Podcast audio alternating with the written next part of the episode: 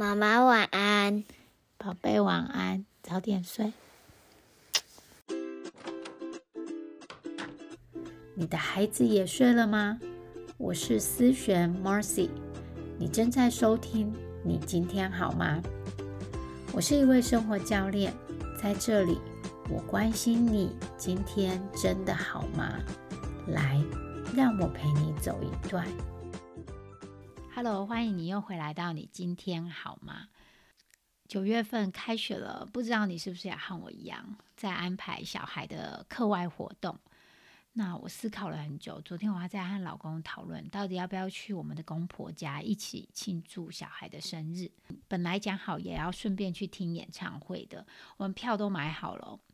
但是呢，我们昨天在想的时候，哎，发现要付出的成本好高，因为我们的公婆原本住在离我们五个小时车程远的地方，现在又搬更远一点了，所以要到八个小时。那预计我们要去好几天，非常多天，小孩会错过很多重要的活动。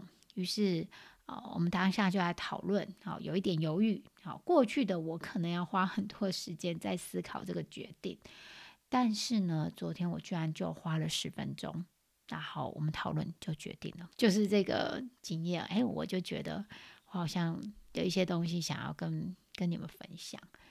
然后呢，上一周六。早上，我和一群妈妈一起去做运动。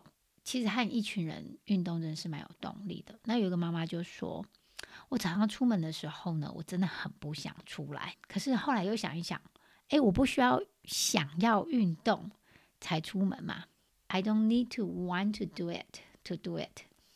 这两个事情让我想到这集的主题，所以我就想要和你们多聊聊我是怎么做计划的。”怎么样让事先决定帮助你完成计划？我不知道 到底有多少人会想知道我怎么做计划，可是我就是想要分享。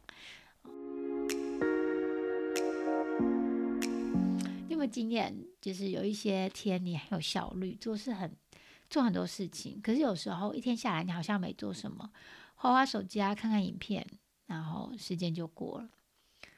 对我来说，记事本是我另外一个大脑。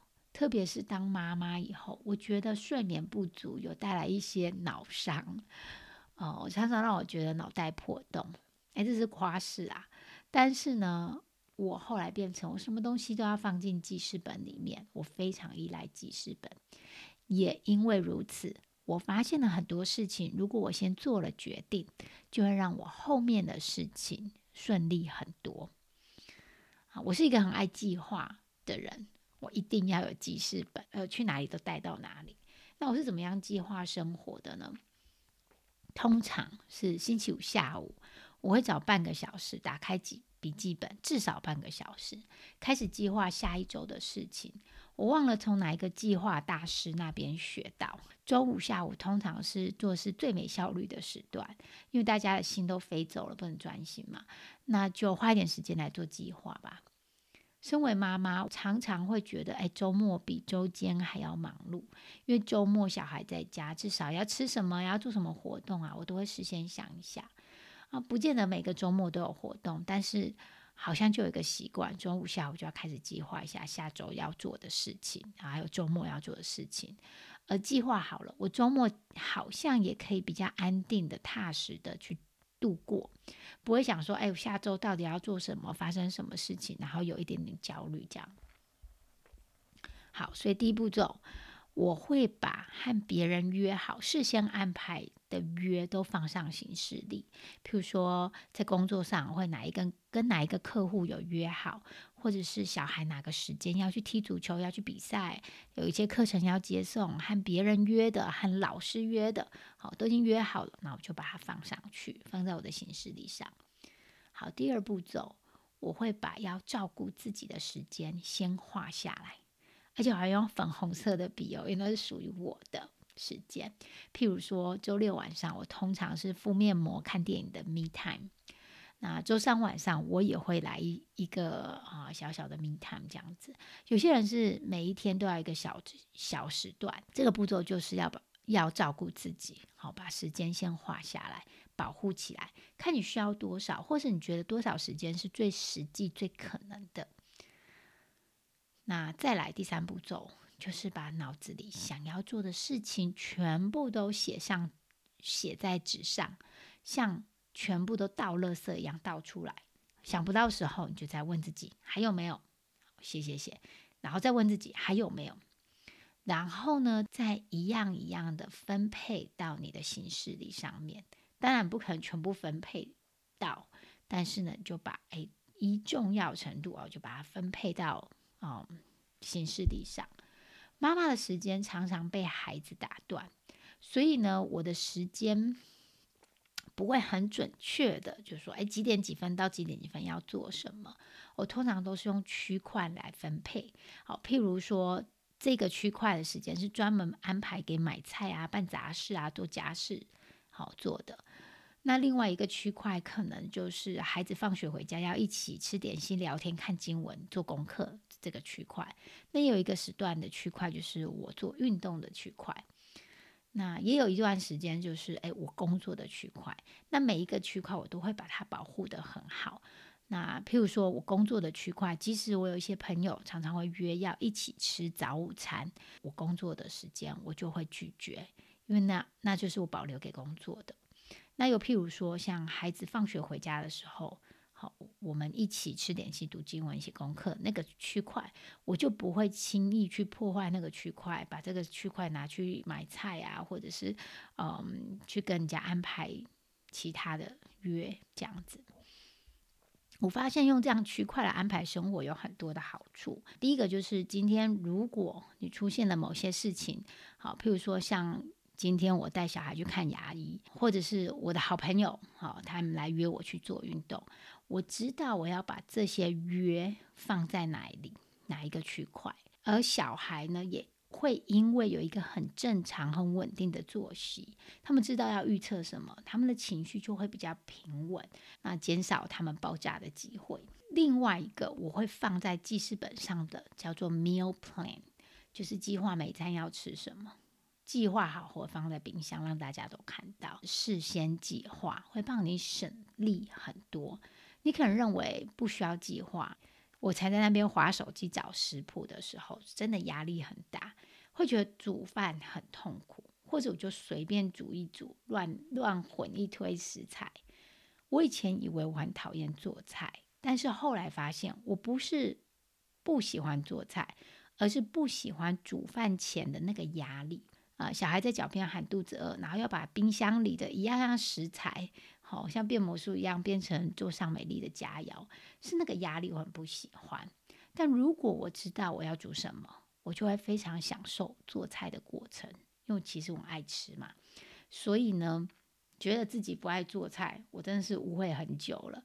于是我后来就会用笔记本写起来，我常常煮了哪些菜色我很喜欢，然后大家都很接纳的，小孩子也很喜欢的，我就把它写写起来。就是这几个在轮替，那偶尔周末心血来潮的话，我就会试试新的菜。生活中会带来很比较多的压力或者犹豫不决的东西，你都可以事先的放在你的计划本上面。我还会事先做什么决定呢？我还会事先做。去运动的时间的这个决定，我会事先决定我那一天几点要去运动。我几乎每天都运动，每天会因为孩子的活动的时间会不一样，可是我都会在计划的那个时间，就星期五下午那个时间点，好去决定我下一周什么时候要运动。不是说计划了以后完全不能移动，但是你可以思考看看。你现在想要移动这个事情，是你单纯不想去做，譬如说，哦，我现在不想去运动，还是真的有不能去运动的原因？人的大脑就是喜欢做这三件事。好，第一个就是寻求欢乐，好，第二个做简单的事，第三逃避痛苦。所以，当我们要面对决定的时候，事先决定嘛，我们要面对决定这个两难的时候，要不要运动？哦，晚上要吃什么？这是最近我比较 烦恼的事情。啊，为什么我会觉得痛苦？第一个，我们不想要去面对这个决定，不想要去面对这个两两难。但是你要知道哦，当你不做出决定的时候，你也是在做一个决定。我要你很有意识的了解到这个：当你不做决定的时候，你也同时就在做一个决定，只是你把这个结果交给了未知，交给了你的原始脑。当你没不决定你要几点起床的时候，那你也是在做一个决定，就是我随意。不是说赖床不好，而是你现在就可以决定，我要决定我赖床十五分钟，还是我要那个时候起床。决先决定这个时间是要工作还是整理家里，要不要买课程，你就是在做出了你的决定。你决定要不要开始做自媒体，或者是你要不要换工作？当你犹豫不决的时候，那才是让你很累的一个过程。有人说：“哦，这个决定我花了半年，决定要不要出国读书。”但是我说没有，你犹豫不决了半年，而这个决定只花你三十秒钟。你要想想看，很有意识的做出决定。那会带给你多少的力量？像是我不知道我什么时候要做，和我决定不要，直到我有更多讯息为止。我决定现在不要，直到我有更多讯息，或者是直到下一周我再来看看这个决定，我要不要再重新做一次，或是直到我采取了够多的行动。那第二个呢？为什么面对决定这么难？好，第二个是我们担心我们会做错决定，然后很自责、很后悔，然后会骂自己。你讲的好像自己无法决定要不要自责，要不要骂自己。没有，没有，我们可以在做决定之前就先决定好，先决定好结果。如果不如我的预期，我不会骂自己。我先决定好，我不要自责，因为我已经尽力了。没有人会早知道为什么我们不敢做决定，或我们不不去做决定，是因为我们担心我们会做错决定，会后悔。但是如果我们先决定，不会有错的决定。我先决定好，我不骂自己，那么我们就不会这么担心。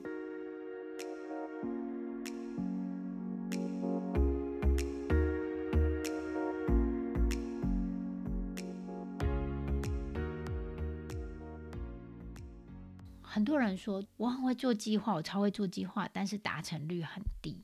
这有很多原因。有些人的计划很不实际，你放了很多你想要做的事情，而不是实际会发生的事情。所以我会邀请你在这之前要实验看看，尝试看看你到底需要多少时间。譬如说，我以前认为煮晚餐可能只要半小时，但是其实我动作很慢，然后再加上被小孩打扰的时间，我常常会花一个小时、一个多小时煮晚餐。或譬如说录 Podcast，我以前以为只要一个小时，哪知道其实真的算起来要 N 个小时或者更久，所以我都会给自己更多的缓冲，加一些实验精神，达成率低，有可能是这样。那接下来也有可能是，哦，我计划了，然后当下我就是不想做。对，就是你要预期你做的当下，你就是会不想做。要运动前，我就会不想去运动；要起床前，我可能就会不想起床；要从沙发上看电视到电脑桌上工作的时候。好，要从餐桌吃饱饱起来，要去做家事的时候，这是我计划的，我事先决定的。可是我们可能就不想做。就像我那个朋友说的，他出门运动的时候，我不需要感觉到我想做才去做。I don't have to feel like it to do it。每一次在工作上碰到一些比较难的事情，我不想做的事情的时候。我就会发现，我自己开始去东摸摸西摸摸，找其他事情做，还会特别花心思去找小孩聊天，好像来拖延这个不想做的事情。这时候去拥抱那个不想要的感觉，它只是一个感觉而已，它不会吃掉我。很重要，拥抱那个不想要、不舒服或背后的那个焦虑感、压力感，很重要。这是我学会 coaching 之后帮助我最大的事情之一，就是去消化不舒服、消化负面情绪，和不舒服待在一起。这个是焦虑吗？还是压力？还是很难过？还是抗拒？就是他在我的身体哪里？肚子里吗？还是胸口？我让这个焦虑小姐坐在我旁边，我和她坐在一起。他可以坐在我车子的后座，但是他不能当驾驶。我是驾驶，我也没有说你你就给我下车，因为我知道我叫他下车，他走了以后，那也代表我逃开了我的任务，因为我不想要焦虑嘛，我叫他走开，那我可能我的任务就。嗯，不会达成，我就没办法达到我的结果。我想要得到那个结果，我可能就会需要经历这个样的焦虑的感觉。所以他可以待在后座看我开车。我不是每一次都做得很好，偶尔也会逃避。但大部分的时间，当我做到了，我就知道我进步了，我达到了我要的目标，那个感觉真的很好。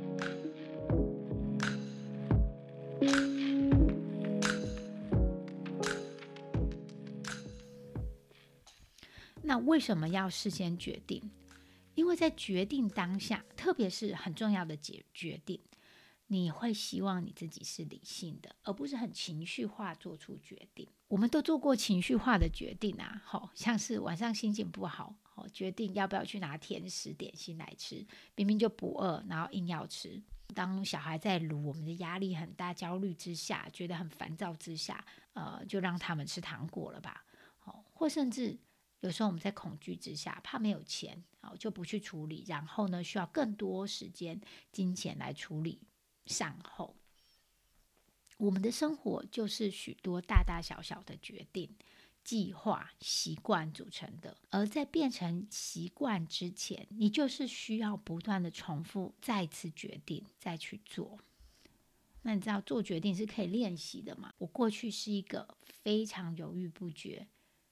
做决定很慢的人，甚至常常到餐厅吃饭，最后点好餐的人，甚至到店里头买袜子，我都可以想好久，到底要买哪个颜色的袜子。而我老公就是一个做决定超快的，我常常很羡慕。他就说：“啊，你就做决定就好啦。”我真的就开始学习，因为我发现犹豫不决真的很伤神又伤脑。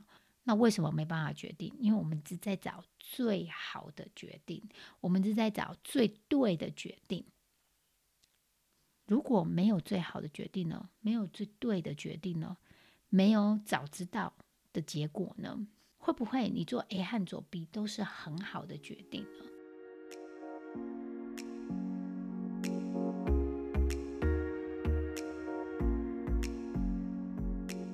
所以这集我分享了。